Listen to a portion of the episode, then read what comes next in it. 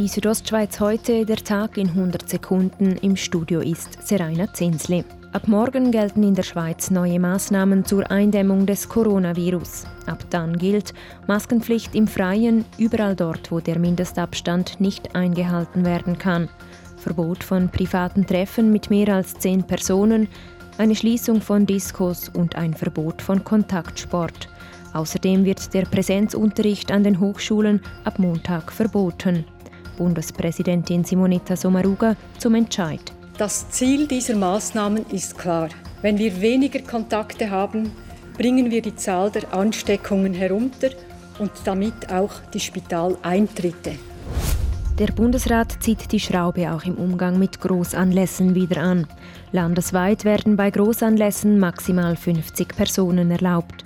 Betroffen sind von den neuesten Maßnahmen zur Eindämmung des Virus im Sport, insbesondere die Meisterschaften im Fußball und Eishockey. Die Mitte, so soll die CVP ab kommendem Jahr heißen. Für den Namenswechsel haben sich rund 60 Prozent der Mitglieder ausgesprochen, wie gestern bekannt wurde. Dass das C aus dem Parteinamen verschwindet, dürfte in der Bündner Kantonalpartei nicht überall gut ankommen. Parteipräsident Kevin Brunold sagt dazu, Unseren Wählern müssen wir sagen, wir bleiben die gleichen. Wir gehen einfach mit einem anderen Namen in die Zukunft, wo wir als zukunftsfähig erachten. Im Kanton Glarus hat auch heute Morgen die Erde gebebt. Das Beben hatte eine Stärke von 2,7, teilt der Erdbebendienst der ETH Zürich mit. Das Epizentrum befand sich wieder bei Elm. Im Kanton Glarus hatte die Erde bereits gestern und am Sonntag mehrmals gebebt.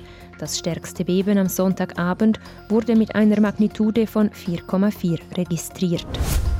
Die Südostschweiz heute, der Tag in 100 Sekunden, auch als Podcast erhältlich.